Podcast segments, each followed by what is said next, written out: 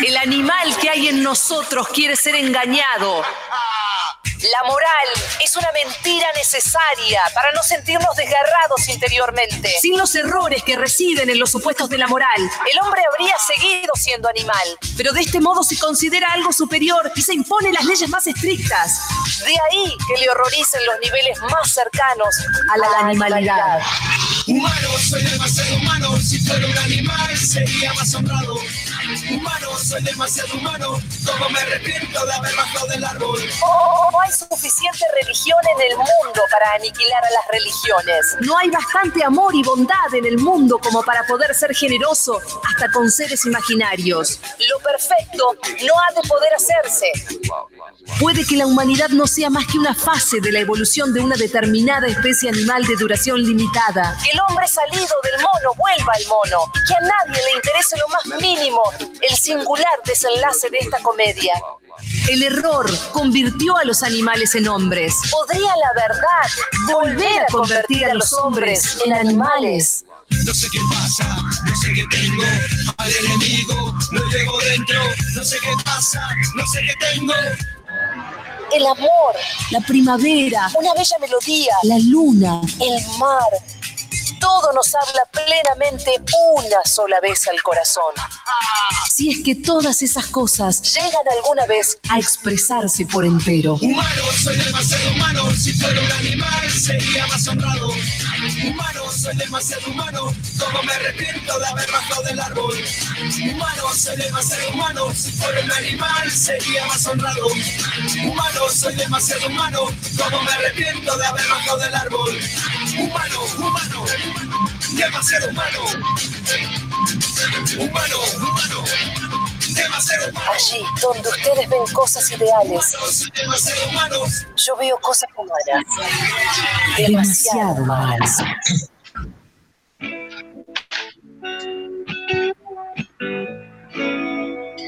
Qué loco empezar con Nietzsche un programa como el de hoy dedicado al juego.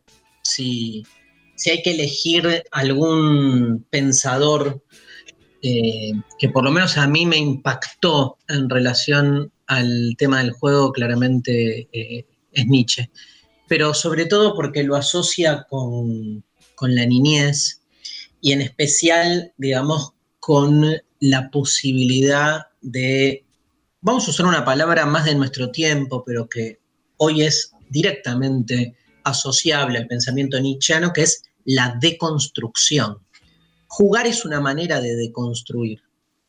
Eh, asociarla con los niños es una vuelta interesante, no tanto en el sentido de eh, la mm, ingenuidad como algo negativo, sino, o la inocencia como algo negativo, sino como dice esa frase tan contundente de Nietzsche, que crecer es recuperar la seriedad con la que jugábamos de niños. ¿sí? Una frase que lo dice todo, porque lo que nos marca es que la seriedad del juego tiene que ver con poder sustraerse al ordenamiento en el que vivimos sujetos. O sea, el juego marca una zona distinta de nuestra realidad cotidiana. Estaba a punto de decir, marca la posibilidad de salirnos de lo real, es mucho. Ahora, si lo real es siempre un orden, si lo real siempre se nos presenta, se nos adviene sujeto a las sujeciones que de algún modo nos enmarcan, el juego con su idea inocente, de entretenimiento, de divertimento, incluso diría de, escape, ¿no? Lo que nos posibilita por un rato, será solo por un rato, es poder quebrantar esa idea normativa y sentirnos libres. Las reglas del juego, que no son las reglas de la realidad, nos posibilitan entonces desreglarnos de lo real y acceder a otro tipo de, de espacio, ¿sí? Este, donde obviamente no solo recuperamos algo del, me sale de, de lo encendido, ¿no? De, de, la niñez, sino que hasta podemos decir que este, el modelo, la matriz de la niñez con sus rasgos, con sus comportamientos, se nos puede volver este, la matriz, una, matriz emancipatoria, ¿no? En el sentido de, que esa niñez es inaprensible para lo que son los, designios de un orden social que lo que busca siempre es fustigarnos en ese lugar, o sea, quitarnos esa inocencia, ¿sí? Crecer es perder esa inocencia, claramente. Y entonces cuando Nietzsche dice recuperar la inocencia del juego, tiene que ver, obviamente, con poder creer todavía en, que hay otro mundo posible. Es muy interesante porque también puede ser visto al revés, digo así como para empezar el programa y, romper las pelotas, digamos, si nos atenemos a un pensador paralelo a Nietzsche, un poco más este, adentrado ya a principios del siglo XX, pero no muy lejano en el tiempo, como fue Ludwig Wittgenstein, ¿sí? que introduce una de las eh, formas de pensar el sentido, el sentido lógico de todo lo que hacemos, este, que es la idea de juego de lenguaje. ¿sí? Este, para el que estudió algo de filosofía, por ahí recuerda a Wittgenstein con esta idea de los juegos de lenguaje. Wittgenstein lo que sostiene es como que en realidad este, nuestro lenguaje es un sistema arreglado eh, y todas las diferentes formas en que construimos sentidos supone un conjunto de reglas. Ese conjunto de reglas tiene validez eh, intrínseco. No importa lo que dice de lo real, lo que importa es el respeto de la regla, ¿no? Como que los juegos del lenguaje vienen a ser como esa idea del paradigma, ¿vieron? De que al interior de un paradigma lo que importa es que haya un reglamento y que se cumpla con el reglamento. Gran discusión, vamos a escuchar algunos audios que nos preparó Mariana Collante, por ejemplo, con ese juego tan particular que es el juego del fútbol, ¿no? Donde este, lo que se discute es cuál es el propósito de un deporte. Y eso tiene que ver directamente con el reglamento o no, en la famosa discusión si lo que importa es jugar lindo o ganar, los más reglamentaristas se atienen a que el reglamento del fútbol dice que este, el fútbol es un deporte en el que juegan dos equipos para ver quién le gana al otro. Y los que hablan del juego lindo tratan de rescatar una relación del juego con la realidad, con el pasarla bien, que obviamente no está en el reglamento. En ningún reglamento del fútbol dice que hay que pasarla bien. ¿sí? La, la regla apunta claramente a otra cosa. Lo que nos marca eh, Wittgenstein con los juegos del lenguaje, en realidad lo que nos hace, lo que nos quiere hacer pensar, es que tal vez nuestro lenguaje, que nosotros creemos que habla sobre las cosas, en realidad está hablando sobre sí mismo. Y en definitiva, cuando nosotros decimos una oración, la oración, yo qué sé, la mesa este, es blanca, la oración tiene mucho más que ver con el conjunto de normativas que hacen al juego del habla que con lo que la oración quiere decir. De última, este, a todo el mundo le chupa un huevo, digamos, si la mesa es o no blanca, lo que importa es que la oración esté bien hecha y que esté en relación directa con todo el otro conjunto de normativas lingüísticas que sostienen ese sistema tan particular que es el lenguaje. Nietzsche nos dice sobre el juego algo más. Nietzsche nos dice en ese libro tan hermoso que es Así hablo Zaratustra, y cuando encuentra en la figura del niño, la figura del futuro, cuando Nietzsche pone el acento en que primero fuimos camellos, después fuimos leones, y al final lo que nos queda hacia el futuro es ser niños, es crearnos, inventarnos como niños, en, una apuesta bastante jugada, porque lo que hace Nietzsche es pensarnos, pensar el futuro para atrás, como que en el futuro vamos a ser niños. Esa niñez de la que habla está directamente asociada con el juego. ¿Por qué en el futuro vamos a ser niños? ¿Por qué la revolución está en la niñez? Porque vamos a poder jugar. Y jugar es, de algún modo, habilitar un mundo otro. Un mundo otro que va en paralelo con nuestro mundo este, cotidiano, mundo solemne, mundo serio, mundo en el, en el que las cosas obviamente suponen responsabilidades. parecería que en el juego no. Por eso el juego alivia.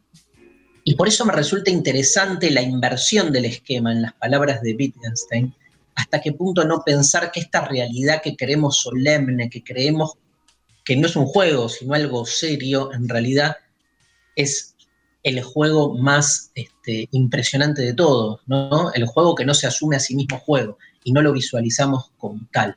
¿Qué es un juego? ¿Qué es jugar? Un juego es un conjunto de reglas, ¿no? No deja de ser, antes que nada, el juego un conjunto de reglas. Eh, hay que ver con qué objetivo, ¿sí? Hay juegos de mesa, juegos, digamos, que tienen como un propósito, pero hay un estilo del jugar que tiene que ver con, de algún modo, distender la solemnidad de lo real.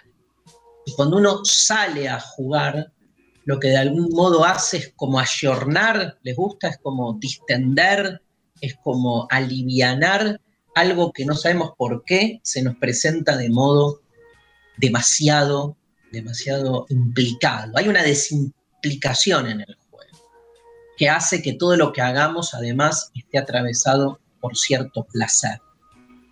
Incluso cuando éramos niños, lo único que había era juego. No queríamos hacer otra cosa que no sea jugar.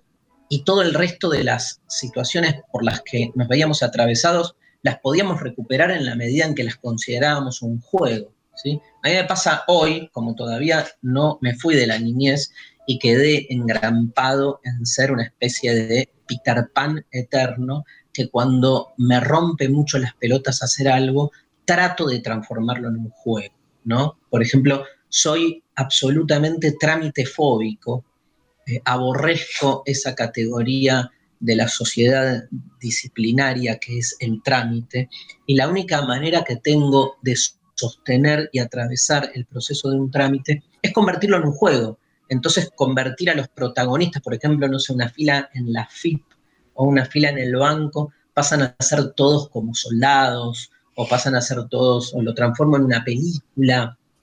O sea, tengo que añadirle, obviamente, a la situación un elemento así, digamos, que lo saque del lugar en el que está. El juego siempre es una manera de subvertir una realidad dada. Hola María. Hola, ¿cómo va? ¿Te gustó todas las pelotudeces que dije? O? Sí, sí, muy, muy interesantes. Me hicieron pensar. ¿Son más del palo de nicho de Wittgenstein? De Wittgenstein. Mira, todos alemanes, ¿viste? Soportables, pero son los pensadores de, esa época. Hay consigna hoy, ¿no?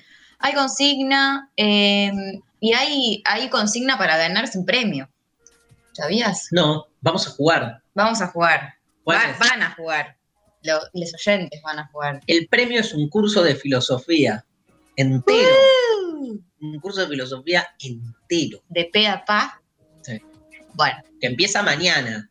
Nunca entendí el de pe a pa. ¿Tiene alguna explicación? Me encanta. Eh, pe, pa. o sea, Pa, ¿qué pa hay en el medio de pe? Una pepa. de pe a pa.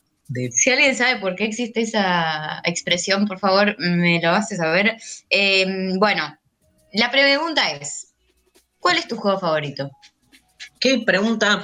Una pregunta... Muy ingeniosa, muy desarrollada. Concienzuda, muy trabajada, ¿no? Eh, juntamos un grupo interdisciplinario de antropólogos, eh, sociólogos, bueno, filósofos, etcétera. E ingenieros civiles. Eh, bueno, nos responden eh, a esa pregunta. ¿Cuál es tu juego favorito? Eh, sean creativos a través de la aplicación. Todo lo ligas al juego, sean creativos, porque en el juego hay algo relacionado obviamente a la creatividad, ¿no? hay juegos aburridos también. ¿Cómo cuál? Aburridos es, es, subjetivo eso. A mí me aburren todos los juegos. Está bien, pero el juego que te aburra a vos no es que es como absolutamente aburrido para todos. es para vos. Quizás a mí me redivierte jugar al. un juego que te divierte. La escoba del 15. Aburrido. no, me encanta la escoba, tenés razón. Siempre. Ya, los juegos donde está como demasiado obvio que vas a perder, los odio. Los juegos que hasta el último minuto tenés posibilidad de dar vuelta al partido y aún habiendo inmerecido ganar, ganás por un último, por ejemplo, en la casita robada que amo, que podés estar perdiendo todas las manos. Y a último momento, le robás la casa, boluda, al otro y Nunca había pensado que es medio violento pensar que le viol... Le, uh, le, le robás, Dios. ¿Cómo estamos, Maru? Yo, bueno. Bueno, vamos a hablar de juegos también en este, del amor, ¿no? Que también hasta qué punto el amor se nos convierte en algo serio y hasta qué punto una relación amorosa de algún modo gana cuando se vuelve más un juego. Este, pero también está el otro borde que son los juegos de seducción, ¿no? Mm. Este, que son este, juegos que, parecen, digamos, tener una cosa como muy erótica, pero terminan siendo muchas veces este, actos de, sujeción para con el otro o de no realización. No sé. Hay juegos por todos lados, ¿no? Hay juegos en el amor, hay juegos, obviamente, que son los juegos este, en sí eh, que uno juega, digamos, los chicos que juegan. Hay juegos para adultos. Este, es rara esa separación. ¿Entre qué? Juegos para chicos, juegos para adultos. Es rara. Es rara porque me parece que ahí lo que, lo, lo, que implica es que un grande pueda de algún modo, como decía Nietzsche, este, como reconciliarse con un juego y que el juego lo tome. Un juego para chicos, digo, yo puedo jugar un juego para chicos y, y, se transforma en un juego para adultos en la medida en que ese juego me tome. En cambio, si yo estoy ahí como de taquito diciendo, bueno, yo qué sé, estoy jugando para jugar con mi hijo porque estoy haciendo la segunda, no va. No, claro, no está jugando. O sea, el que juega tiene que estar inmerso en el juego y creérsela. Pero en el fondo sabes que, aunque te la creas, es un juego. Por eso me gusta la de Wittgenstein, de que en el fondo, si transformáramos todo lo que hacemos en un juego, nos daríamos cuenta que las cosas son más livianas de lo que parecen, ¿entendés? La, el staff de Demasiado Humano ya respondió. A ver. Por ejemplo, Iván Santarciero de que dijo. Mira, es peronista e hincha independiente, dijo truco. No, el fútbol. Es peronista e hincha independiente, entonces dice lo obvio, el fútbol. Te, te hacía un poco pero igual para, porque entre paréntesis nos agrega y de chico cuando me llevaban a ver despegar los aviones. Mira, lindo, ¿no? Un juego más de, la imaginación. ¿Tenías amigos imaginarios de chica? No. Ah, yo tengo ahora. de, chico no, pero ahora tengo. Tengo a Coco, ¿sí? Que es una especie de hijo que vive arriba de mi hombro izquierdo. Mira. Sí, tengo, tengo tres hijos y el cuarto que es Coco.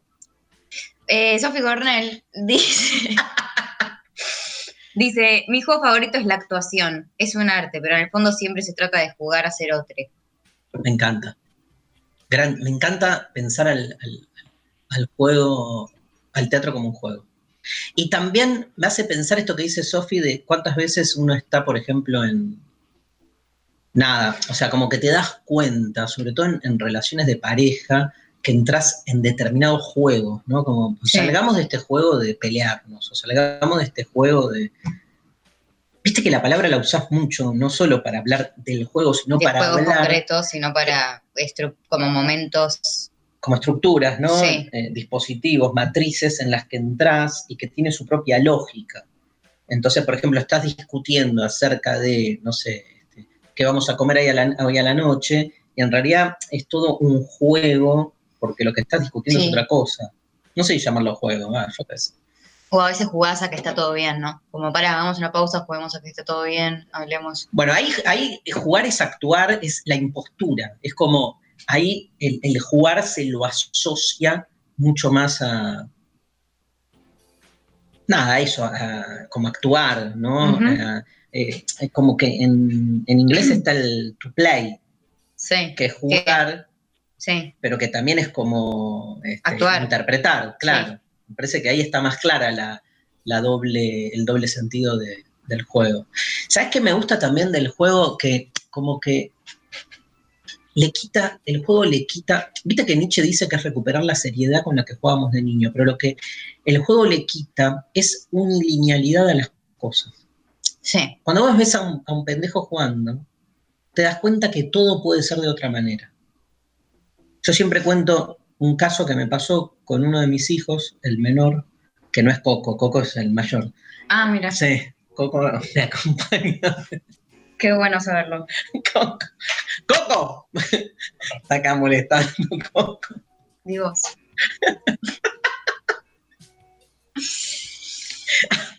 Amo tener amigos imaginarios. Igual me vuelven loco, me están, me molestan, me dicen lo peor de mí. No son amigos ¿No será una imaginarios. esquizofrenia? No, no, no. Posta que existen, como existen los fantasmas, los duendes, las hadas y los lobos marinos. Está bueno, todos, todos esos en el mismo plano están. Genial. Bueno, ¿qué estaba Ibas contando? a Ah, decir algo. No, que eh, Eh, mi no hijo menor, Ah. un día estaba yo cocinando una sopa con una cuchara de madera que todavía la tengo y me la pidió para jugar, ¿no? Entonces yo le dije, no, o sea, anda a jugar con tu, anda a jugar con tu juguete, claro. ¿Cómo choto? O sea, estás cocinando, yo qué sé. El coronavirus, mirá si la... Bueno, no había coronavirus. No, Pero entonces este, se la di al final, obvio. Y claro, en un minuto, él con la cuchara de madera, ¿qué hizo? La transformó en micrófono, en espada, empezó como a actuar, ¿no? A hacer juegos distintos, varita mágica, espada, micrófono. Y yo me di cuenta como que para mi hijo, esa cuchara, que para mí era solo una cuchara, para él había sido, en menos de un minuto, cuatro cosas distintas. Y en realidad es un pedazo de madera que yo le doy el sentido de cuchara y no le puedo dar otra. O sea, la tengo como enajenada al objeto en ser solo una cuchara. Lo tengo encarcelado al, al objeto. Y lo que hizo mi hijo fue emancipó a la cuchara de su sentido único. Y le dio la posibilidad a la cuchara que le chupó un huevo a la cuchara, porque obviamente no piensa, pero este, a él le vino bárbaro porque este, nos viene a nosotros bárbaro en nuestra relación con las cosas, ¿no? Este, quitarles ese sentido. Bueno, ¿quién más, Mariana? Mariana Collante dice, la escritura para mí es un juego. Muy bueno, Mariana. Este, Y- Es cierto. ¿Para vos? Para mí también. ¿La escritura? No, No, pero ¿qué es juego? juego. ¿Cuál es tu Ah. juego favorito? no me gustan los juegos en los que puedo perder. Entonces, Todos. Ah, No juegos que no sean de competencia. claro, como que porque me gustan esos cuando gano. Y como en general pierdo, me dejaron de gustar. ¿Y sos de los videojuegos así, de la, la Play? Sí, ¿Sí? sí, poco, pero un poco sí. Me gustan los que hago como los que hago que, que puedo formar una familia, amigues, y los meto en casitas y después los hago tener una carrera. O sea, básicamente como Negar la realidad. Todo lo que me permita escapar de lo real, bienvenido sea. Me encanta, esos Como juegos de rol. de rol. Me hago a mí misma, pero en versión eh, como, Como. Coco, como yo. Versión que mejor. Sí, ahí en, el digital y me hago como estudiar lo que estudio, o como que me recreo y eso a mí me divierte un montón. Pero soy yo- exitosa claramente en esos juegos. Y vos llegaste a ir a esos lugares tipo Sacoa. Obvio. Bueno, Ah, eh, ¿sabes qué juego me gusta ¿cuál? mucho? El- La cascadita. La que metes la moneda y esa moneda empuja otra moneda y esa moneda empuja otra y Perdiste ganas. siempre, boludo. Bueno, ¿Qué? sí, ¿Pero qué decís que no te gusta perder y elegís el, el juego Es- más loser de la historia de los eh, locales de juegos? Nadie ganó eso. No, te van cayendo de vez en cuando moneditas. Pero ¿conocés a una persona que ganó ese? El tema es saber retirarte a tiempo. Parezco una adicta de los, de, de- de los casinos. Pero nunca fui a un casino. Porque tengo miedo de justamente que sí, eh, en- o sea, si en la medida chiquita que es en un sacoa eh, con moneditas me pongo eh, en un estado como muy peligroso, Claro. imagínate dentro de un casino. ¿Qué será la palabra SACOA? Sociedad Argentina de Consumidores Anónimos. del Orto Anónimo, sí. Eh, Laura Rombolá, ¿Qué nuestra dice, Lali? operadora, nos dice: Mi juego favorito es el que hacen en Bastardos sin Gloria, que tenés que adivinar el personaje que sos. ¿Te acordás que se ponen unas tarjetas en la, unas Sí. papeles en la cabeza y tienen que adivinar? eh, Mirá, Lali, qué juego. Aparte, Me re divierte a mí también. y que lo asocia con Bastardos sin Gloria, que, o sea, asocia el juego con una película donde Justo esa de- escena que se va toda la mierda, claro. que, que hay uno que hace el 3 de una manera con la mano, tipo, que era eh, alemana, y Sí. se dan no o algo así, y lo pescan y se dan cuenta y los cagan a tiros a todos y se mueren todos. Los juegos de. Yo en, en Sacoa jugaba el Gálaga. Mira, ¿Lo tenés? sí, Gran juego. buen juego. Me ¿Lo encantaba, pero ganabas? ganaba siempre, por eso jugaba. ¿Sabes cuál me gusta mucho? El Tetris. Sí, pero. Es re aburrido para la gente en general, pero a mí me, me da como mucho placer porque me. como saber organizar. Bueno, lo que pasa es que estamos metiéndonos en otro lugar que es, además de los juegos de azar, que es todo otro quilombo, de las adicciones que provocan ciertos juegos, Sí. el, el- el juego más como enajenador cerebral, o sea, todo lo lindo y lo creativo con lo que empezamos, Nietzsche, Wittgenstein, a la chota, se va a la mierda a la hora de pensar en el juego como esa gente que está laburando todo el día y después cuando viaja en el subte la ves así como tú, tú, tú, tú, tú, tú. Este, ¿Qué es, ¿Qué es tú? tú? ¿Qué hace cada tú? matando Ma- bolitas, no sé. sí, Bolitas. sí. Este, haciendo explotar cosas.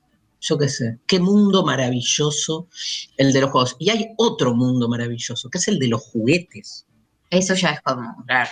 Es otro, es otro papo, ¿no? Pero sí. oh, una onda Toy Story. Amo la idea de que los juguetes. Me da mucho miedo a mí. Toy Story. La idea de que los juguetes puedan tener vida cuando yo no estoy. Yo creo que las cosas tienen vida cuando uno está, además. Están acá, estamos rodeados de cosas. Vamos a hacer un programa cuyo tema, no sé, pobre Mariana me va a matar, que el tema sea las cosas. No. Las cosas es el tema favorito, un poema de Borges hermoso. Los juguetes, esta canción que se la dedico a María Stanriver para empezar el dúo Vivencia. Los juguetes, vamos con esa, este, Lali, los juguetes y los niños. Demasiado humano. Un ticket para viajar por las fronteras. Hay mensajes, María Stanriver, un montón. Un montón de mensajes. eh, por ejemplo, Jime nos dice: Mi juego preferido es ese en el que yo dejo de ser yo para convertirme en un personaje. Puede ser a través de un libro, de una película, de una serie o simplemente de mi propia imaginación. Qué lindo, Me bien. encantó. Acá en Twitter, eh, Sole Uliua dice el TEG y eliminar al ejército amarillo. Sí. Ja, ja, ja, ja, ja.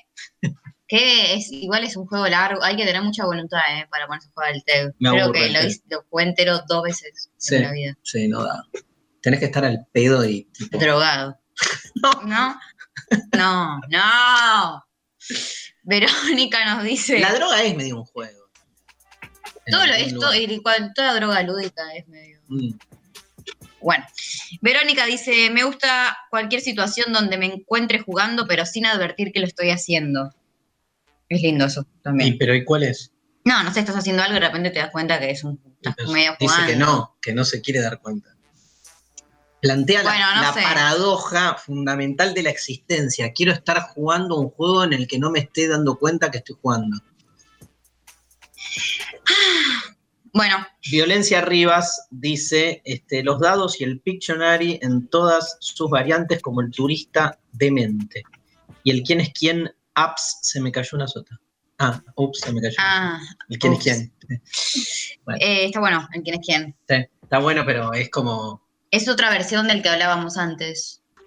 Pero de adivinar. Lo que pasa es que ya está como preseteado. Claro, es más divertido cuando tenés que adivinar. y otra aparte cosa. lo jugaste, no sé, 30 veces y ya sabes que viene el boludito con el bigote. No, ya sabes que tres, tres, cuatro preguntas hacer para, tipo, llegar más rápido a... Obvio. ¿Sabes qué juego odio también? El Memo Test. No, Los Bueno. juegos así como Memo Test y la otra, la batalla naval y el otro que, el, el que anotás tipo nombres, eh, animales y ah, El Tutti de- Frutti. el Tutti ¿Me estás cargando? Lo odio, no, pero no lo tenés que... Bueno, y el pará. tatetí, todos esos juegos. No, no puedes poner el Tutti Frutti en el mismo lugar que, esa, que los otros. Por ejemplo, Oyenta nos dice, el Tutti Frutti es el juego creativo por excelencia. Podés crear innumerables categorías y nunca deja de ser divertido. Y yo la banco, porque además en esta cuarentena he jugado con amigues a Tutti Frutti Online y vos podés elegir categorías que sean tipo formas de cortarle a tu novia. Y entonces, tipo, cae en la M. Me molesta tu cara. No sé, ¿entendés? Y inventás Ah. tipo, como que la de salir de las categorías convencionales No lo y pensar tenía, en perdón. categorías totalmente random y ahí se vuelve el mejor juego del mundo. Japa. Muy, muy copado lo que dijiste. De 1 a 0. Cualquiera de preguntas y respuestas de la tele que vos decís, ¿cómo carajo van a saber la respuesta de, por ejemplo, cantidad de personas veganas en Afganistán? tipo, ¿quién quiere ser millonario? Esa onda. Que te hacen Pero me- preguntas. Me encantan esas preguntas que vos decís, ¿quién la va a adivinar, boludo? Y por ahí tenés los comodines, te ayuda a la gente. Yo estuve en un par. Bueno, estuve en Pasapalabra Es verdad.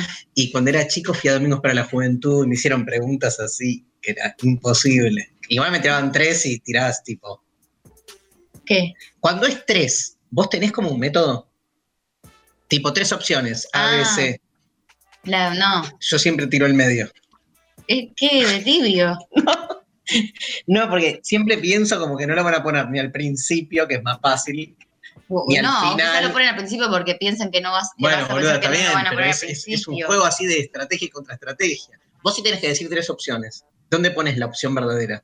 Depende de las opciones. No, Te María, necesito las- es, es ah. formal. Vos tenés que decir, ponele, no sé, adivina qué voy a comer esta noche. Yo no sé, y me tirás tres opciones. ¿Cómo me las tirás?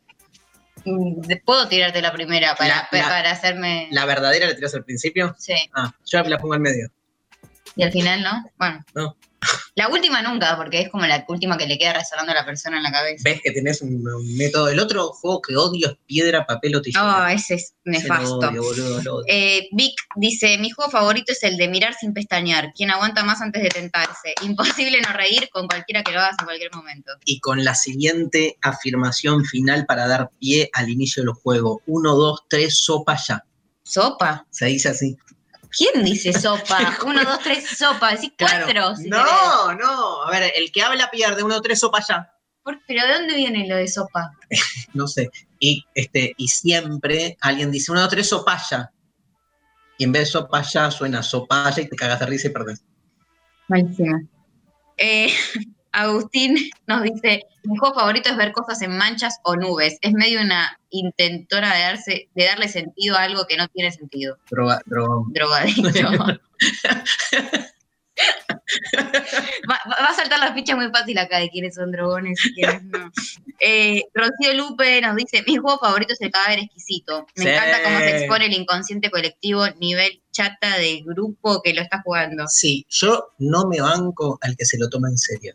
Al que dice, wow, mirá qué buen cadáver La exquisito. mitad de los pibes que estudian que armamos. que No, no, pero como que dicen, acá hay una sincronicidad inconsciente donde el cosmos juntó ideas este, aisladas. Anda a cagar, boludo. O sea, es azar y queda bien. Nada, punto. O sea, disfrutar la casualidad, festejar eso. Fede dice, la canasta uruguaya, muy dinámico. ¿Qué? la No tengo idea. No sé. ¿Qué es la canasta uruguaya, Fede? Contanos. Pokémon Espada de Nintendo Switch es mi juego favorito porque crea la ilusión de capturarlos a todos y controlarlos, dice Wark 777. Natalia dice el juego de Go es mi favorito, un tablero donde se pone a prueba tu estrategia. El objetivo es controlar la mayor parte del territorio del contrincante, un juego que rompe amistades y une desesperos. Lady Vaga, cuando era chica jugaba mucho a Mario Bros. Una vez jugué ocho horas seguidas y rescaté a la princesa y después me gusta mucho el ajedrez y el chinchón. ¿El Mirá, ajedrez? Lady Vaga es ajedrez, Mario Bros y chinchón. El chinchón está buenísimo. Bueno, em, acá Carme dice, mi juego favorito de pequeña era La Payana, un clásico de paisanos en mi pueblo. La payana no sabes lo que es. Sí sé, que tirás la cosa y tenés que ir agarrando Muy uno, dos, tres. Por bien. favor. Mi juego favorito es la capoeira, dice Yamariada. El momento en que las dos personas se enfrentan se denomina yogo. De chica amaba, amaba jugar al fútbol. Esteban dice, caminar tratando de no pisar las- los bordes de las baldosas. Eso se llama TOC. Ese, No, bueno. yo también te lo tengo, te Se Esteban. llama TOC. Lo, lo sigo ejerciendo. Juliet dice, no es sacoa, es saqueo. Ja, Me encanta. Me encanta. Igual un poco sí, a esta altura, siempre lo fue, me parece. Ahora vas y seguro un jueguito No sale. sé si hay más todavía. Jualma Locaso dice: el estadio, la mesa de juego, el templo, la escena, la pantalla, el estrado judicial son todos ellos, por la forma y función, campos o lugares de juego, es decir, terreno consagrado. El capo de Joan Hui- Huizinga o Huizinga en Homo Ludens, que es un librazo. Vamos a escuchar ahora una entrevista en un rato de una profe, una filósofa que nos habla, Flor Sichel de Huizinga. Paloma dice, amo jugar a que soy socióloga y me las sé todas. Sí. Me encanta. Mi juego favorito, dice Carlos Cardona, es el Scrabble. Mira, ¿Te copa el Scrabble? me, mazo. Bueno. Juli dice, y cuando se dice que hay que jugársela, o mismo jugate conmigo, Jugate conmigo. vení, Juli, vení, vení, vamos a ver, no. Eh, ¿Cómo se llama el oyente? Juli, Muy bueno, Juli. Jugátela, ¿no? En el sentido de, de romper con el orden establecido. Digo, animate a jugar, o sea, a salir de ese status quo, ¿no? Entonces, hay un acto de subversión. Es el ejemplo que di, me parece, de, de- de mi hijo haciendo de, de la cuchara otra cosa. Jugátela, ¿no? O sea, rompe con lo solemne, rompe con, con eso, con, con lo que hay, ¿no? El juego en ese sentido es creación de un mundo otro, porque te salís del esquema necesariamente. Oyenta Migrante nos dice, quiero expresar que siento aversión por el juego nacional llamado truco, nunca aprendí a jugarlo, no lo entiendo y no me sale mentir, me parece un embole complicadísimo. Amo el truco. Perdón, oyenta, amo el truco. No, yo la banco, o sea, me gusta, pero no me copa el hacerme la, la intrigante y de, ay, te voy a no sé qué, como que soy muy... No, no me sale no. poner cara, cara de poker face. Bueno, pero el póker, me encanta. Nunca aprendí a jugar el póker. Hay, hay un personaje en todos los juegos de apuesta, pero el truco me gusta esa cosa de complicidad que se da, yo qué sé, de estar siempre, por eso soy bilardista en el juego del fútbol, me gusta estar al borde.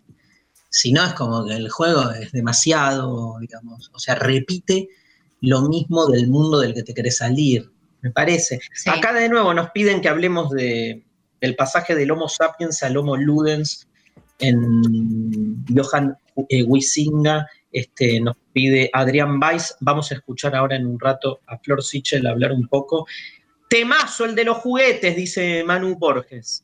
Hace bocha que no lo escuchaba. Aguante el Ludomatic. ¿Lo tenés el Ludomatic? Era el, uno que. el- el ludo, sí. No, pero que se. El que apretás el, lado- el, el dado que está dentro de un cosito en el medio y vas avanzando casilleros y ganás cuando Sí. llegás. Buraco.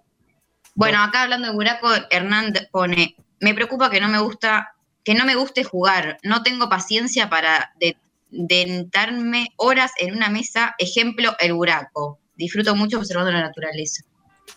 Escúchame. em, ¿y Es que me gustan los qué? juegos de palabras, pero no tipo el Tutti Frutti, sino, viste esos juegos también re de dro- drogadictos que empezás como a decir en un campo de semánticos, todas palabras, tipo todos árboles, y de- tenés que decir Sí.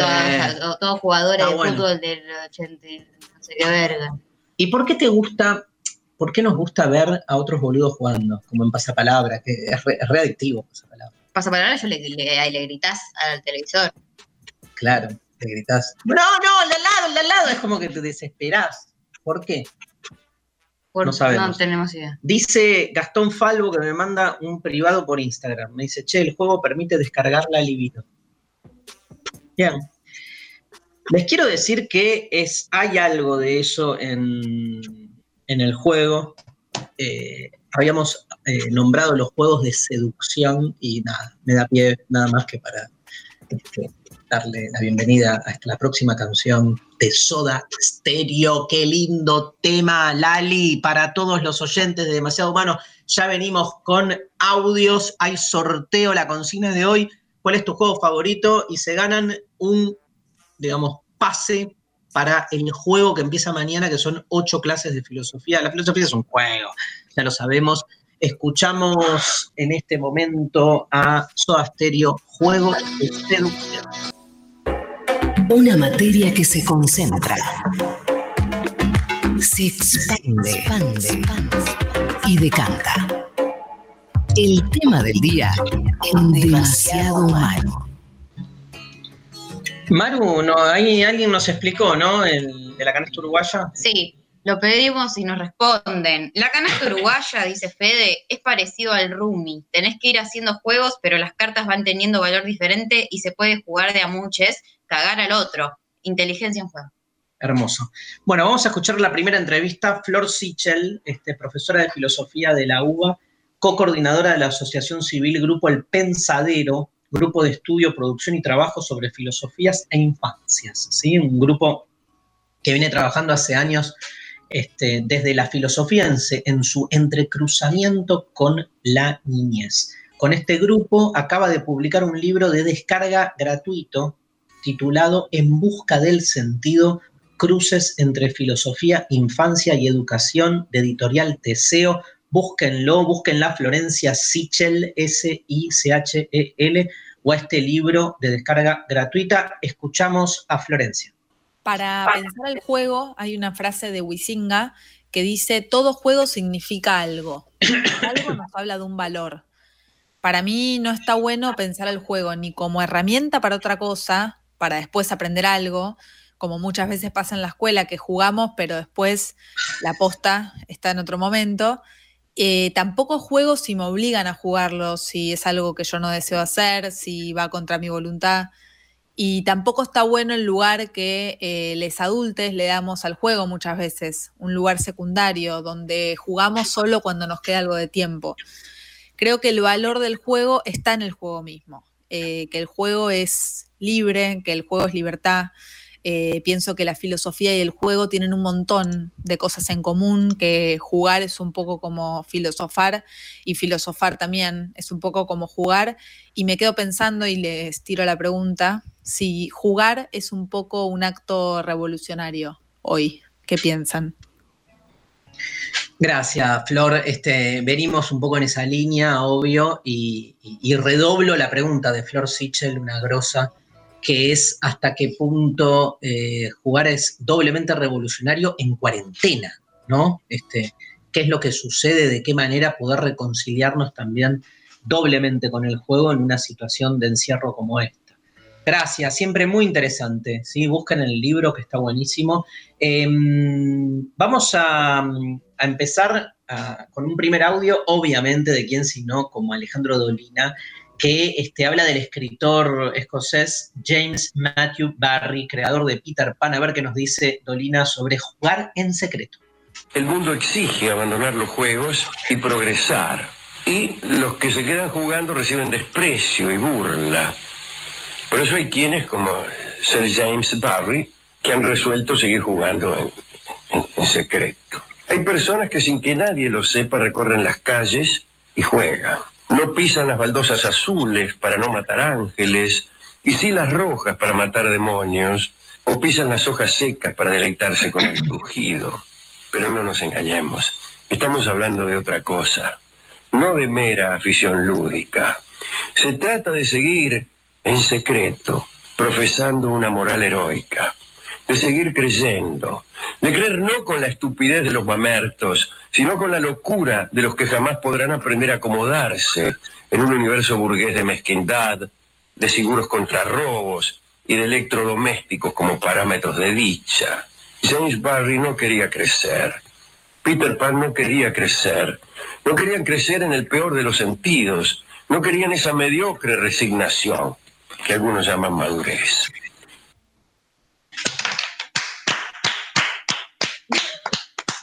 Tremendo. Qué tremendo, Dolina. ¿eh? Aparte vas viendo cómo va armando la, el juego de palabras, las imágenes, ¿no? Este, lo de no pisan las baldosas azules para no matar ángeles, pero sí las rojas para matar demonios, ¿viste? Este, nada, eso. Em, me encanta lo de jugar en secreto, ¿no? Este, yo lo que pasa que fui perdiendo como la vergüenza y cuento todos mis secretos a partir de esta eh, coacción que tengo, esta impelación, ¿no? ¿Qué quieres decir? compilación. Estoy compelido a complexión. No sé. No tengo idea. Bueno, no importa. Como que estoy un compelido. sinónimo. No, no, no. Odio los sinónimos. Estoy compelido, estoy obligado a tener que hablar de más, o a decir más cosas de las que tengo ganas de decir, porque este, hablar se convirtió en un trabajo. Garrón, ¿no? Ay, yo qué sé. Tengo que dedicarme a otra cosa. Quiero volver a. Nada. ¿A qué? ¿A qué te A mi dedicarías? infancia, quiero volver a mi niñez, No. a jugar. Quiero jugar. Me dedicaría, si pudiera empezar, me encantan estos juegos tipo de visualización contrafáctica de un futuro otro. Como la, la serie de mierda, si no te hubiera conocido que me cago la vida. Me cago la vida, básicamente. O sea, eso. Entonces, me- nada, me veo, este, me hubiera gustado ser el el hijo que mi vieja hubiera querido tener y no este. No, bueno, pero eso, o ¿Qué, sea, jugando a la terapia. Entonces, Perdón, no hay juego más interesante que sentarse o acostarse en un diván y hablar para que alguien te diga cosas, ¿entendés? O sea, el psicoanálisis es el juego por excelencia. Le pido total este, perdón a todos los que crean que, que no, pero nada, está buenísimo. Y aparte cuando entendés que el psicoanálisis es un juego como el tarot, eh, ganás en, en verdad, porque la, la verdad del juego es justamente distender la idea de verdad. O sea, eso, ¿te gusta? más o menos. Sí, porque no estás yendo a terapia. estás como necesitada ahora por culpa de la cuarentena. Te- te- eh, uno de los juegos que yo hago en secreto es el, el- el de los amigos imaginarios. Claro. ¿Vos tenés juegos así en, ¿En secreto? Es que yo me amigué bastante con el juego eh, a partir de haber empezado a estudiar actuación. Ah, tenés razón. Entonces, como que en general no. Entiendo que haya como una cosa más. eh, como que en general se pueda atender a hacer ciertos juegos en secreto, digamos, como en el plano que lo ponía acá el Dolina. amigo Dolina. Pero hay, hay algunos juegos por ahí en secreto, digamos, como más tipo, vas en un colectivo, ponele. Sí, No haces como personajes o. sí, pero no, no sé si lo tomo, no lo tomo como juego, me siento más como la oyenta que nos dijo que juega a ser socióloga, Sí. no. como que voy mirando y pienso como que ana- es más de análisis, pero no lo siento lúdico eso, lo siento sino de obse, de querer saberlo todo. Claro. No, yo, por ejemplo, en, en un colectivo puedo jugar a, a mirar a alguien o a hacer un personaje o a hacer que tengo, no sé, que estoy, me pongo a llorar. Está bueno. Está bueno como juego, como práctica lúdica. Es que siempre tengo ganas de llorar, entonces aprovecho y lo, lo transformo en un juego. Bueno, escuchamos Peter Pan, te amo, Peter Pan, este, de Dolina, ¿sabes a dónde vamos? ¿A dónde? Decilo vos. Corta. Sar. Julio Cortázar. Este, no se especifica quién es el periodista, pero nos habla de literatura y juego. El salto de un medio al otro no, no se me da a mí como genérico, ¿no? Eh, eso debe venir un poco tal vez de mi, de mi odio a todo lo que es etiquetas o clasificación y que creo que se ve bien en lo, en lo que yo llamo los libros almanaque, en donde se va saltando de textos en prosa a poemas, de ensayos a pequeños relatos y así sucesivamente. Esa noción de juego en la escritura, y cuando yo hablo de juego lo hablo siempre muy en serio del juego, como hablan los niños, porque para los niños el juego es una cosa muy seria. No hay más que pensar, cuando éramos niños y jugábamos, los que nos parecían triviales eran los grandes, cuando venían a interrumpirnos. Nuestro juego era lo importante. Y la literatura es también así.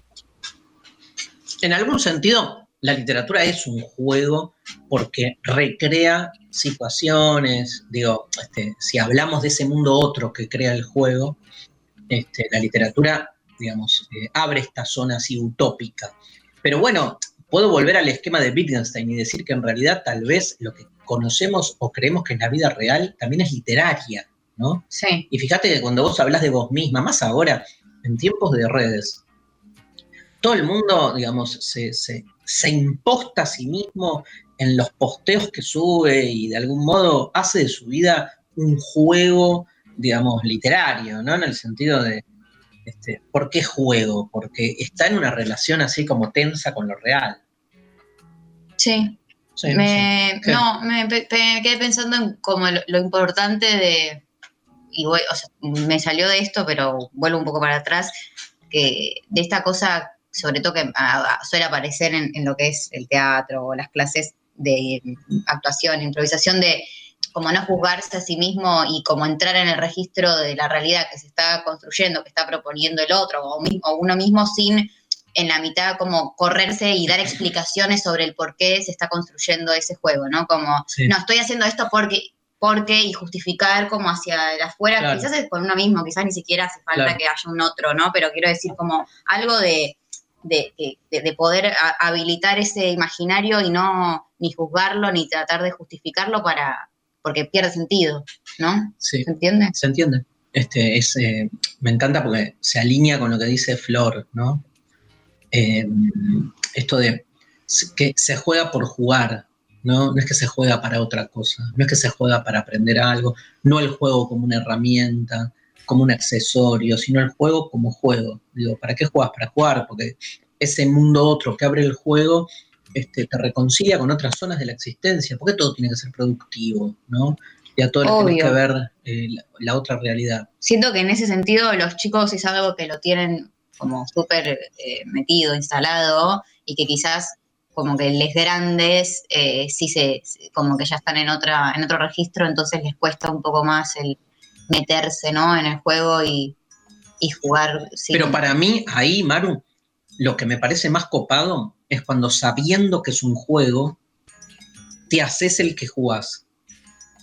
Y te lo tomas en serio, aún sabiendo que se trata de un juego. En cambio, el que confunde, como decía la oyente, me encanta estar jugando sin darme cuenta que es un juego. Claro. No estás jugando, hermana. O Claro, sea, claro. me parece que hay algo ahí de, de esa. Es es una forma, aunque les parezca raro, de salir del binario. Me hace acordar esa frase de Nietzsche de la Galla Ciencia que dice: Descubrí que todo era un sueño y me di cuenta que no me quedaba otra que seguir soñando. Seguir soñando sabiendo que todo es un sueño. Te coloca como, en- como en un lugar fronterizo, ¿no? ¿Qué es lo otro? como- perdón, no, me hiciste a, a pensar en a Leo DiCaprio en El origen, que sabe que, sa- eh, sabe que está en el sueño con la mujer y todo el mambo, el papo que tiene ahí con la mujer que está muerta, que no sé qué, que bla, bla, bla, pero y decide, sin embargo, quedarse en, en su sueño Pero soñando. tiene el, el talismanito ese. Sí, bueno, ahí es mucho más complejo, pero Sí. me remitió un poco a eso. Está bueno.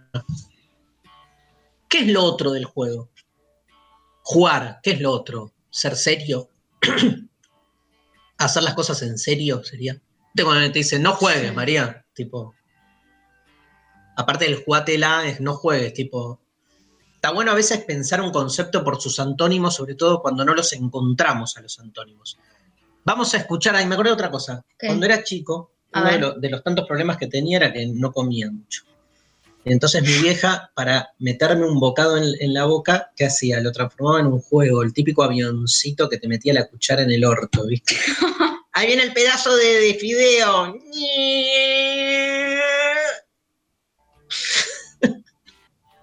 Eh, es muy error. usual igual e- esa imagen, ¿no? Sí, obvio. Como Somos que todos está muy usuales. instalada. No, pero bueno, hay algo ahí también de persuadir al, al- Sí. al bebé con la cuchara para, para que se divierta Sí. y Yo sigo- clavarle el... Sigo igual.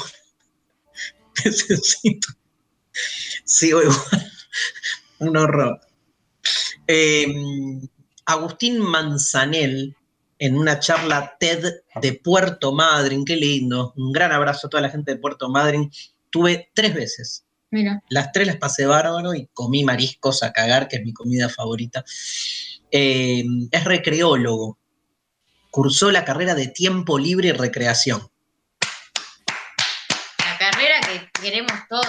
Obvio, obvio. ¿Para qué mierda estudié filosofía, estas carreras tradicionales o vos comunicación? Una ¿Viste? verga, la verdad. A tomarse el juego en serio. Eh, hay un extracto de esta charla, En Puerto Madryn. La escuchamos. El juego no es para nada inocente. Siempre hay un mensaje que se transmite, disfrazado o no, más o menos consciente por parte de quien nos invita a jugar o del juego mismo. Porque no es lo mismo jugar entre todos a armar un espectáculo de fuegos artificiales o que una comunidad en ronda sostenga la mayor cantidad de tiempo un objeto con plumas en el aire, como la peteca brasilera, a tener que ser quien más plata tenga, destruir a todos los que tengo alrededor mío, o solo que un dado decida toda mi suerte. Es por esto que el juego es sumamente movilizador y político. Si jugamos, nos encontramos con otro, nos conectamos, recreamos y repensamos la realidad, la reinventamos de un montón de maneras. Ahí el vínculo se entiende como una trama de emociones y poder, donde principalmente lo que se aprende es las actitudes que se manifiestan, cómo asumimos el poder, cómo lo compartimos y de qué manera se lo acercamos a otros. Tremendo, ¿eh? Y me encantó porque faltaba, yo estaba pensando, faltaba el que dijera todo juego es político. Llegó, pero está excelente porque es cierto en esta idea de que todo juego es político. Voy a decir una cosa remanida, de perogrullo, como se dice. No es lo mismo jugar a matar al enemigo que jugar, no sé. O sea, hay juegos y juegos. No es que todo juego está atravesado por la misma línea, ¿viste? Sí. O sea, se construyen identidades distintas. Si estás todo el tiempo jugando a juegos de este, ver cómo mutilar cuerpos, ¿viste? Que tenés esos juegos tremendos, este, donde eh, justo ayer a la noche volví a ver eh, una Adam Sandler, que estamos todos viendo. Bueno, Maru, ¿qué Bueno, no, mirar otra, otra cosa. ¿qué Ya vi todo, ya vi no todo. viste todo, imposible. ¿Cómo se llama la de Adam Sandler? Eh, ¿Qué hace el se junta con cuatro boludos con los que juegan al básquet de Ay, chiquito. sí, Dios, qué película pedorra. Que se van de, como a, un fin de- a pasar un fin de semana, no sé de dónde mierda, a la cabaña. Son de como niños, sí. son como niños. Y hacen todas las pelotudeces que hacían con, cuando eran chicos, pero con los hijitos. Y tienen, Pero lo, él, Adam Sandler, que es millonario, tiene dos hijitos que solo se la pasan jugando a jueguitos de matar gente. Y él quiere que vayan al, al- campo y que Claro. jueguen a tirar una piedra al agua. Y que juegan un partido de básquet y hay como un final en el que uno Genial, mete- es genial. Eh, él había, había ganado ese campeonato y lo pasaba por arriba a uno que siempre era un perdedor y Ay, sí. está toda la película pidiéndole la revancha y cuando juegan, él en el último tiro lo deja ganar. ¡Qué lindo mensaje! Qué lindo mensaje Gracias, Adam Sandler. que nos da Hollywood, Hollywood. Vamos a escuchar al Flaco Espineta, pero no cantando, sino en dos audios. Pasame el 5 y el 6 juntos, Lali, primero hablando en Canal en ambos, pero el, el mismo reportaje, pero sobre dos temas distintos. Primero sobre la infan- infancia y después sobre el conejo de la galera. Lo escuchamos al Flaco Espineta.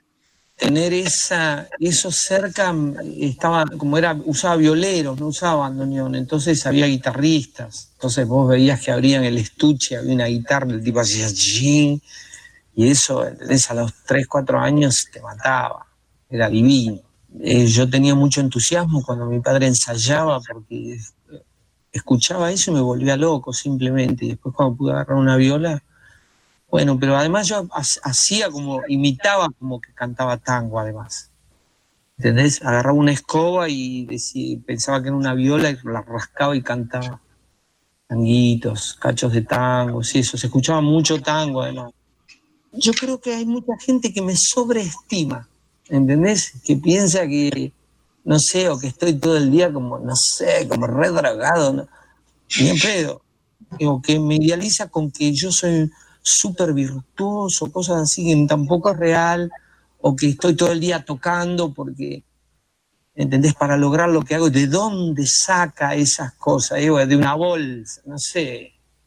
¿De dónde se sacan las cosas? No sé de dónde se sacan, pero hay que sacarlas. A mí me encanta hacer ese juego de, del conejo que sale de la galera y mostrar algo que, que, siga, ¿me entendés? Con esa calentura. Es lo único que me mantiene vivo. Muy, muy hermoso escuchar a Spinetta y entender después de dónde sale, ¿no? Este, su música, su arte, su creación, ¿no? Este- esta discusión entre creatividad y creación, estamos siempre con la creación. Este, qué lindo, ¿no? Me encantó. Sí, tremendo. Bueno, nos vamos, hagamos una canción en el medio y seguimos con más. Este, me quiero meter en el mundo del fútbol y en el mundo de los juegos sexuales, si tenemos tiempo, y juego y género también. Los juguetes para niñas y los juguetes para niños. Tenemos de todo. Nos vamos escuchando a Liliana Felipe, ¿te parece? Este, Lali. Liliana Felipe, cortita, la canción Sí por el vicio.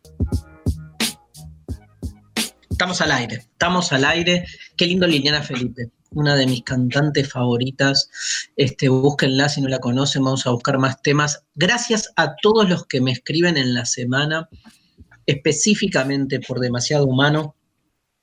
Eh, saben que estoy haciendo otro programa en radio, hago tele, pero en este momento este, hay un montón de gente que escribe por demasiado humano que queda como podcast, tanto en Spotify, quedan subidas este, también todas estas, eh, todos estos programas quedan subidos eh, a YouTube y mucha gente que me pone la cuarentena es distinta con los podcasts de Demasiado Humano, con tus charlas con María, con las, las canciones, lástima que no se suben, ¿no? Por una cuestión de, de derechos, creo.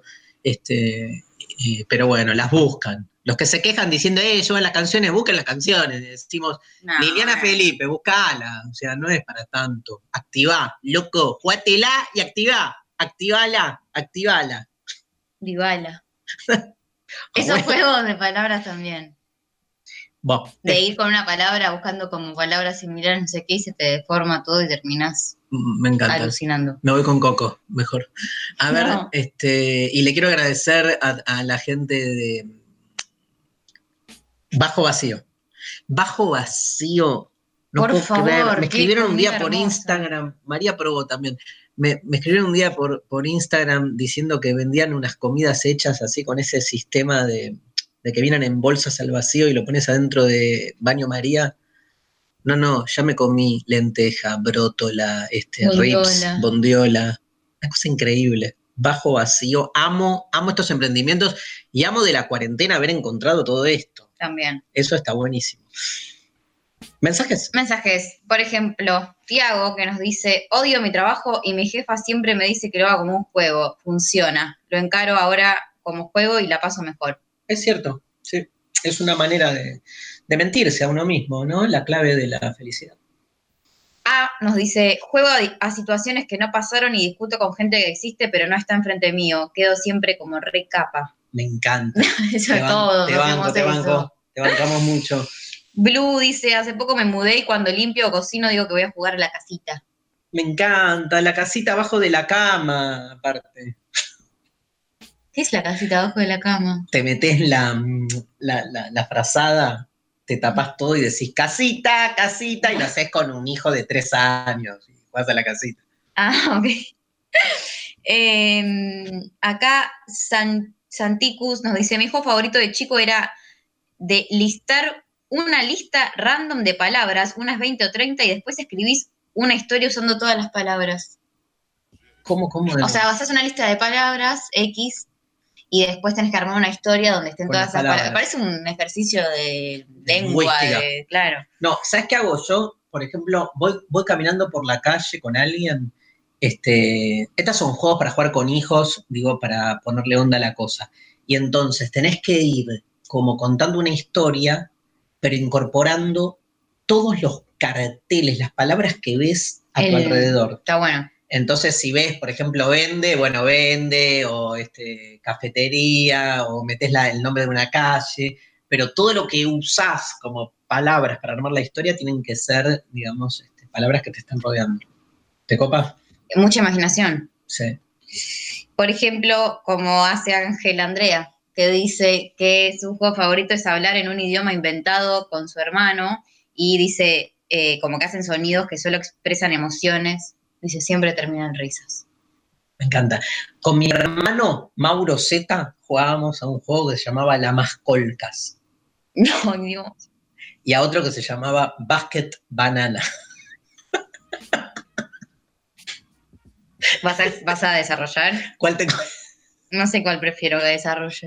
decís? ¿Mascolcas o Basket Banana? Prefiero básquet banana. Basket Licuado de banana. Sí. poníamos la licuadora en la mitad de la cocina, pero y entonces ah, sa- sacábamos una de las bananas, las cortábamos en pedacitos, Como si no faltaba la comida. no, pero es que no le errábamos. Nah, nah, no. Sí, Todos los pedazos de banana entraban en la licuadora a distancia. Obvio, somos dos grandes deportistas, ¿no viste que nos dedicamos a, al deporte? bueno, vamos a escuchar el audio de. Nos metemos un poco, ya que hablamos de fútbol, con el con- de deportes, con el mundo del fútbol. Quiero escuchar el audio de Martín Souto. Martín es este, periodista, lo tienen a Martín, periodista de TIC Sports hace ya muchos años. Eh, creador de uno de los programas históricos, que es para todo otro tema. Vamos a armarlo con Marian, que es eh, El Aguante. El Aguante era un programa este, donde después la palabra aguante tuvo su resignificación, pero en su momento era eh, como la historia de las hinchadas. Entonces fueron años y años que iban este, Martín con el equipo a ver eh, a las distintas hinchadas del fútbol argentino, después mundial, y te contaban como el fútbol desde ese lugar. Y Paso a Paso, que es un programazo. Programón. Programón, donde, este, bueno, ya un clásico. Martín, este, yo trabajé con él, así que le quiero agradecer públicamente porque me convocó en el 2016 a hacer Tocala, un programa que hacíamos a la medianoche, yo una vez por semana, este, siempre muy generoso, muy hospitalario, con dos visiones del fútbol muy distintos. En general, la gente de estudiantes no lo quiere a Martín. Ah, ok. Y últimamente se ¿Qué pelearon por mucho. menotista? No, yo qué sé, por, por- porque se peleó. Ah. Nada. A veces uno Pasan cosas. le busca motivos así ideológicos, futbolísticos. Y no. Y no, este, pero la verdad que es un amigazo, lo respeto mucho y le agradezco su presencia en nuestro programa. Miren lo que dice Martín Souto sobre el juego. No puedo dejar de mencionar que el juego está presente en la existencia, uno lo ve en los animales, que juegan y, y no necesariamente están atravesados obviamente por el lenguaje como cada uno de nosotros, ni, ni por lo social, pero entiendo que también es una manifestación del alma. Yo soy de esos que dicen verdaderamente y de corazón, y esto lo hemos charlado Darío cuando compartimos programa en TIC, que lo que más me gusta es jugar, me gusta más jugar que ganar que yo no voy a ganar al fútbol, voy a jugar al fútbol cuando lo voy a hacer con amigos o en algún campeonato o lo que sea. Eh, eh, eminentemente lo que uno hace es ir a jugar. Después si gana o pierde es otro cantar. Si yo cada vez que me voy a encontrar a jugar a la pelota con gente que quiero, porque también ahí hay una salvedad, alguien me dice, bueno, mira que vas a perder. Yo iría igual, indudablemente que iría igual y, y- lo tengo confirmado empíricamente. A mí lo que me gusta es ir a jugar, disfrutar del juego. Me voy mucho más feliz cuando juego bien que cuando gano. Y alguno dirá, esto es una sanata. Eso no, quiero decir, no quiere decir que esto pueda ser extrapolado al fútbol profesional, por ejemplo, donde está claro que ganar es la premisa y para eso se juega. Pero cuando uno juega de- desde lo eminentemente lúdico y donde eh, no está en juego, por ejemplo, eh, el dinero, ni, ni- ni ganar o perder un lugar de estatus, sino simplemente el disfrute, priorizo eso, el juego. Hermoso. Sí. Bien, Martín. Es cierto, ¿no? Que, y coincido con él. Yo le agregaría, en mi caso, me encanta ir a jugar con amigos. Y me encanta ir a jugar al fútbol con amigos. Me parece un gran plan. Ahora, una vez que estás ahí, querés ganar el partido. Yo le preguntaría a los oyentes si son del palo también como él, de que si saben que, como dice que si yo sé que voy a perder, jugaría igual, porque yo no iría. Depende, el, el- o sea, si, si estás todo el día laburando o, y ese encuentro con amigos termina en una cena o en tomar un- Claro. una cerveza y la pasás bien y sabes que siempre el otro equipo te pasa por arriba, vas igual, porque es un momento de distensión.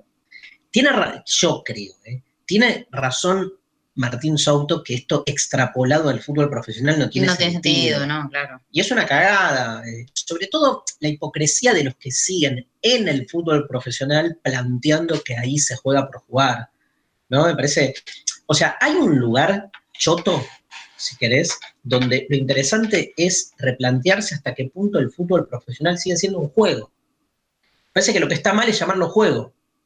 O sea, este, como está mal llamarlo espectáculo únicamente, como si fuese un lugar de disfrute, que uno va a entretenerse.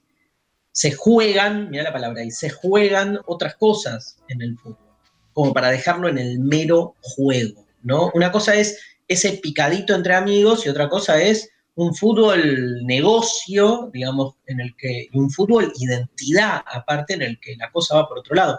Veamos eh, un emblemático jugador de fútbol que está identificado con la corriente del fútbol, llamémosla en Argentina, bilardista, este, que entiende que al fútbol este, lo único que importa es ganar y nada más, el, cabezón Ruggeri, Oscar Alfredo Ruggeri. Escuchamos el audio, Lali.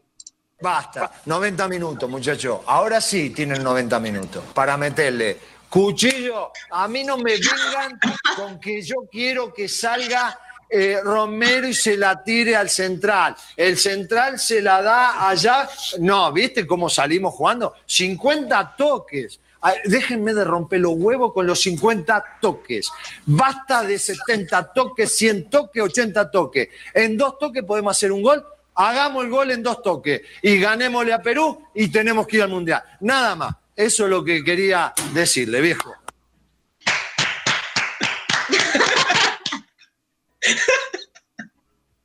Qué lindo, nada más lindo que un gol de uno barra dos toques, ¿no? Como en los mejores goles. ¡Pum, Nada- pam! Adentro. Nada más lindo que un gol injusto. También. Además, em, Que un gol en contra del otro para vos, también. quiero ser post-bilardista. Es mucho lo de Ruggeri. Es mucho. La parte del cuchillo, quizás. Es mucho. El resto, no sé. Cuchillito de madera, cabezón. Pero sí es cierto que hay que ir al mundial.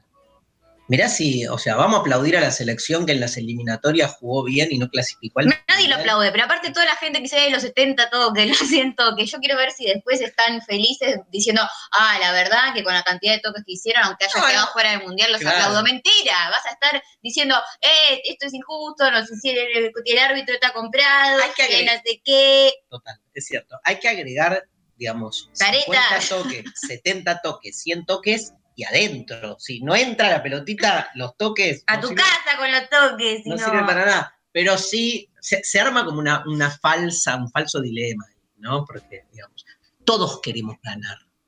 El tema es que, digamos, hay algunos como que se regodean este, en un discurso, si querés, como autoexculpante de que, este, bueno, lo que importa es jugar lindo y eso hace que ganemos. Me parece que hay que ser un poco más este, realista, como, este, sí, nos gusta ganar, nos ¿Por qué no generan otro deporte que No, sea tipo no, sin arco, boludo? Y que, y que hagan eso entre ellos y que, con cabeza, así que vayan haciendo Sí, que- malabarismo. que le saquen los arcos si no les importa meter la pelota.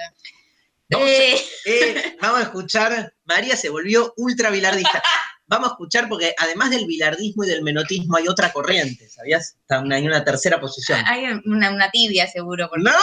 está- ¡Eh! Que es este, el bielcismo, ¿sí? Que es, este, No, no, viene no. de Marcelo Bielsa. Por ejemplo, bielcista es nuestra amiga Ángela Lerena, Ah, que, la estuvo- queremos mucho. que la queremos mucho. Este, bueno, escuchemos qué dice Marcelo Bielsa en una charla para aspirantes a directores técnicos.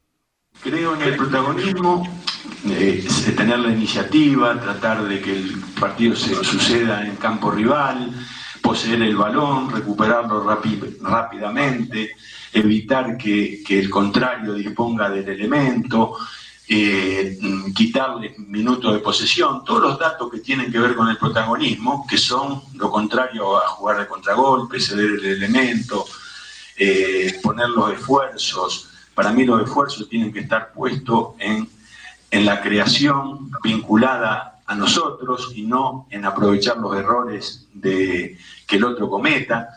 Bueno, todo eso conforma una forma de interpretarlo al juego que a mí particularmente es la única que me gusta. Está bien, porque es lo que plantea. Yo, yo me quedo con el bilardismo, obvio, remozado. Yo estoy como más bilardista remozado. Pero bueno, Bielsa plantea una forma de jugar al fútbol que me gusta. Está bien lo que dice, y no dice que no, hace, que no le importa ganar, pero entiende que el ganar es un- una, derivación directa de un planteo determinado donde se siente cómodo con ese juego, ¿no? Este, yo qué sé, bueno, discutible. O sea, esto en un fútbol simétrico estaría bien. En un fútbol asimétrico, donde vos tenés un equipo de mierda y del otro lado tenés a River, con los mejores jugadores de, que tienen los mejores sueldos. O sea, ¿qué le vas a plantear? ¿Un juego de igual igual? O sea, estás siempre en el borde. Digo, aparte nos hacemos los progres cuando hablamos de el poderoso y de cómo frente al poderoso vale el piquete, vale, viste, el, Le falta una crítica marxista. Claro, o sea, este, somos, la- el bilardismo es la izquierda del fútbol, que plantea la posibilidad de que el que menos tiene pueda dar batalla contra el que más tiene, pues ya transformamos al fútbol en un campo de batalla. Bueno, me quiero ir a, a- a la pausa, este, pero no quiero perderme este audio, nos queda para otro programa, de Alessandra Rampoglia, la sexóloga, hablando de juegos sexuales. Pasame este, eh, vi- eh, este audio, Lali, porfa. Estás entrando a una línea de lo que generalmente es, un juego muy típico, que es el juego con la actuación y con crear roles y crear expe- experiencias que no son las reales. Salirse de lo que es el habitual y lo que es el diario vivir. Yo insisto en que la manera en que los adultos jugamos, cuando ya dejamos de jugar con las Barbies y con los carritos y con los porqueritas de chiquito, con los juguetes de niños pequeños, es con la sexualidad. Y de la misma manera que los niños utilizan la imaginación, podemos realmente integrar un montón de cosas nuevas, excitantes y pues rompen completamente con esa rutina diaria. Bien, bien ahí, ¿eh? Nos queda un temazo, este, esta relación entre juego y sexualidad, pero se nos va el tiempo. Nos vamos, quiero escuchar a Manal, un temazo de Manal. Ya estuvo Vivencia, ahora Manal, estamos re 70, juega el juego, jugador, y nos metemos en la última media hora de Demasiado Humano. Humano. Demasiado humano. Somos lengua. Somos lenguaje. Bien, entramos en el último bloque y mientras la esperamos a Mariana Collante, vamos a escuchar eh, el último audio, la última entrevista que nos preparó Mariana para hoy de Pablo Herrero. Pablo es uno de los integrantes de los Casurros. ¿Los tenés, María? Sí, a los Casurros. Unos capos. Pablo, aparte, está haciendo uno de los segmentos de Seguimos Educando. Em, bueno, escuchamos lo que nos dice Pablo de los Casurros sobre el juego. Qué difícil filosofar en un programa de un filósofo, pero lo voy a intentar. Muchas veces escuché decir que el juego es el camino. Para mí, el juego no es solo el camino, el modo o la forma en que se desarrolla mi vida o la vida. Es el objetivo, es el punto, es el estadio a lograr. En la vida privada, la relación con la pareja se presenta como un juego. El juego pasional, el juego de poder, el juego de crear y recrear esa relación. Un viaje. Armar un viaje es un juego. El viaje en sí es el casillero intermedio, porque después está la recreación mental y verbal de ese viaje como si uno relatara una gran aventura, que en definitiva una gran aventura es un gran juego. A modo artístico, el juego es el motor creativo. El teatro, la actuación, la música son un gran juego. En un espectáculo de teatro yo juego a que represente un personaje y el público juega a que se lo cree. Escribir canciones, cantarlas, eh, usar el escenario como plataforma para ese gran juego es eh, todo puede suceder. Pero ojo, mucho cuidado con romper las reglas, porque así como se cree que todo vale, y en realidad todo vale dentro del juego, hay una regla inviolable. Al juego se juega. No le conviene al juego tener jugadores que no respeten esa regla. Hay que brindarse, entregarse y jugar por completo. Esto se ve claramente en un juego de niños. Si hay uno, una o varios de sus participantes que no se entregan al juego, este se diluye, se fuma y se convierte en un híbrido que no logró ser. Al juego se juega, en la vida y en el arte. Y están, pues creo que están por ahí, los que como yo crean que quizá la vida es un juego. Un capo. Me encantó. Es hermoso, aparte es hermoso lo que hacen los casurros, búsquenlos si no los conocen con C-A-Z, cafurros, los cafurros. Gracias Pablo, hermano, un gran abrazo por participar. Le damos la bienvenida a Mariana Collante y otras palabras. triste em minha boca. Travo, trava, mãe e papai, alma buena dicha ¿Estás por ahí? Hola, ¿cómo andan? ¿Qué haces, Marian? Acá bien, escuchándolos, me cagué de risa. ¿Con qué? No, porque viste que el juego tenés un montón de anécdotas y de cosas y los oyentes Sí. aportaron un montón, ahí María también, así que es- los juegos inventados de palabras de María, alucinante porque yo también los hago, es muy divertido. ¡Vamos! Sí, no, de, de rebanco en eso. Los mejores. ¿Qué nos trajiste, Marian? Bueno, traje eh, dos libros. En realidad traje un libro, otro libro y un personaje. Pero Bien. bueno, em- empecemos por el principio que es final de juego. Final Sí. de juego es un Cortázar. libro, un libro de cuentos de Julio Cortázar, que me parece que es el autor que inclusive en sus títulos tiene un montón de eh, palabras que están vinculadas con el juego, ¿no? Los premios, rayuela, final del juego. Bueno, eh, yo voy a hablar de este cuento, que es el último, que se llama Final del juego, eh, que cuenta, la, narra un momento de tres chicas, tres nenas que se escapan de la siesta para ir a jugar a los fondos de la casa, que están pegados a las vías del tren. Allí juegan a interpretar estatuas y actitudes, mientras el tren pasa y los pasajeros las ven. Como pasa tan rápido, medio como que les chupa un huevo y dice, bueno, sigamos jugando. Un día las ve un chico que se asoma por la ventanilla y les empieza a mandar como pequeñas eh, cartitas, ¿no? Que, que las ata y las tira y les llegan a ellas. Y en un momento dice que la que más le gusta es Leticia. Leticia es una chica que en la narración vamos viendo que tiene algún problema físico, pero no se especifica muy bien, que está muy bien armado cómo la tratan, cuál- cuáles son sus beneficios, ¿no? No lava los Nunca se dice, claro, nunca se dice qué padece, pero está claro que tiene algo, este, algún padecer.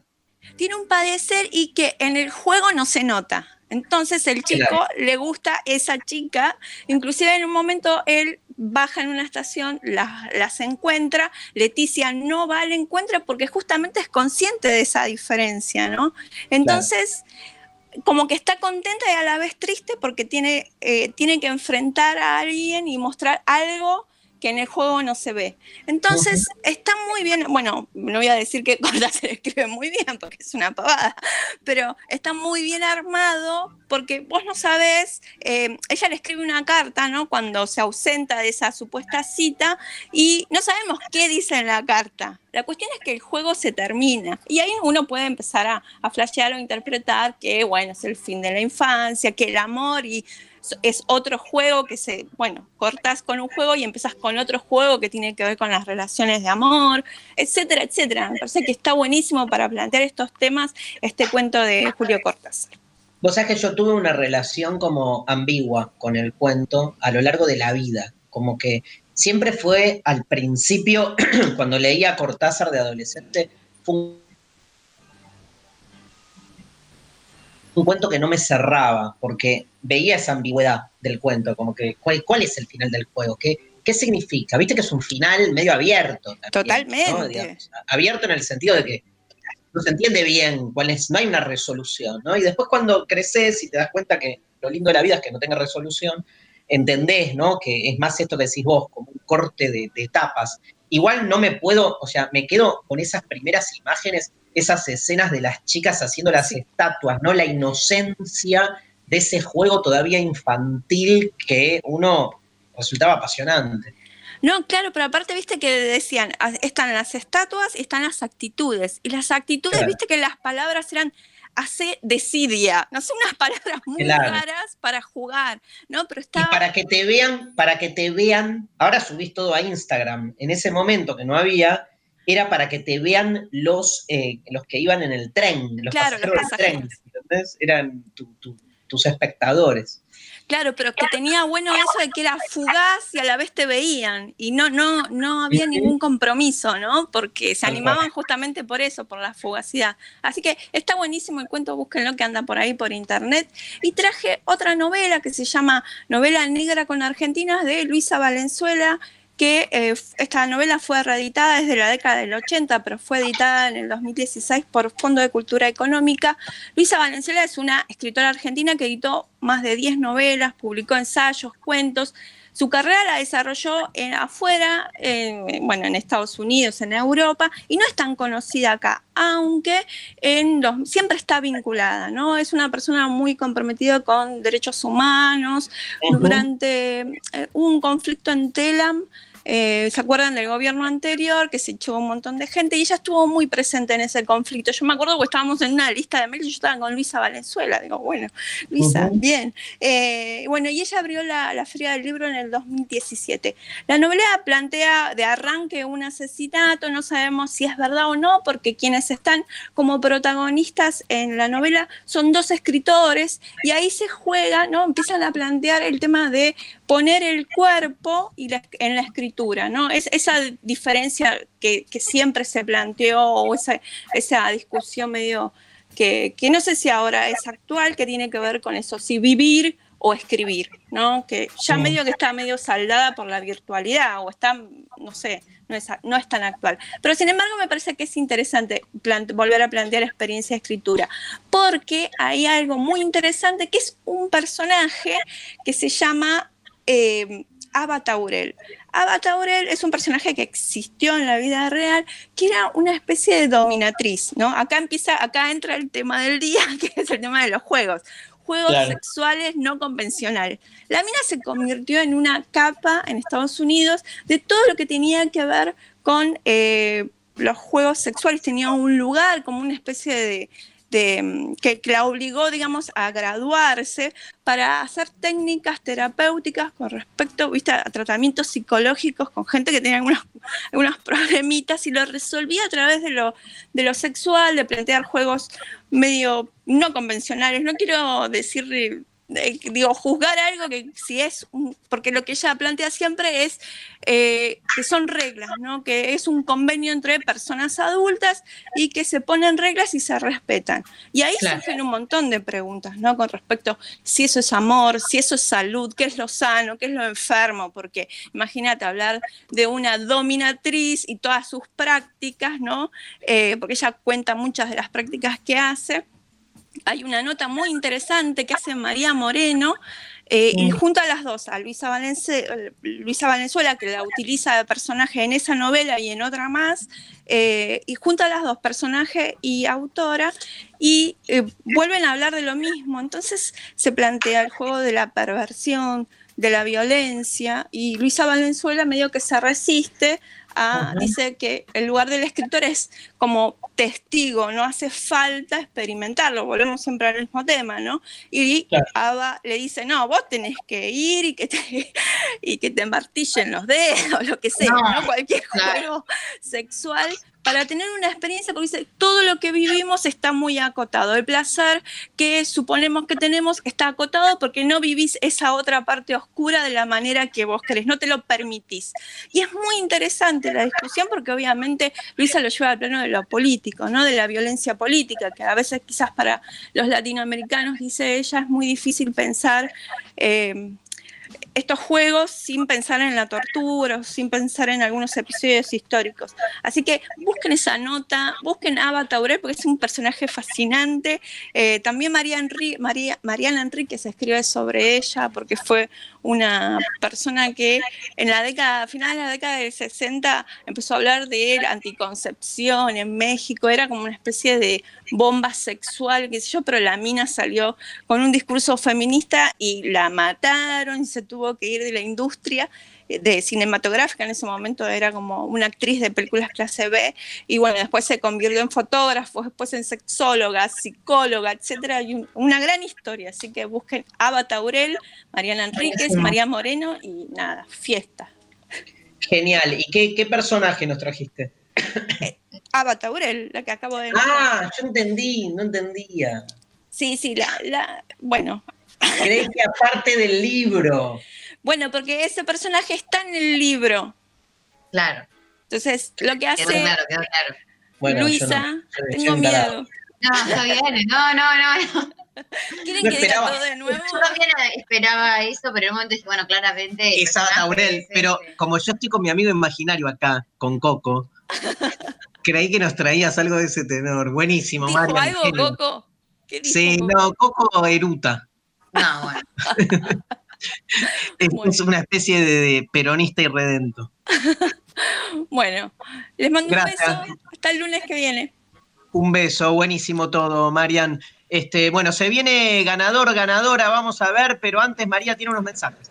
Sí, tengo cosas para contarles. Vamos a hablar de la actualidad del sistema universitario argentino.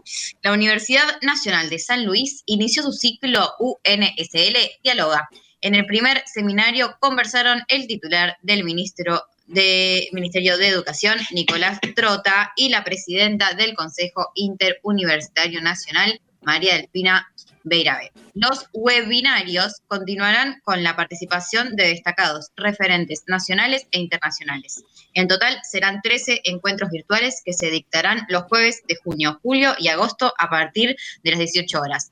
Entérate acerca de todas las actividades en sin.edu.ar. Por otro lado, llegan noticias también desde el sur de Gran Buenos Aires.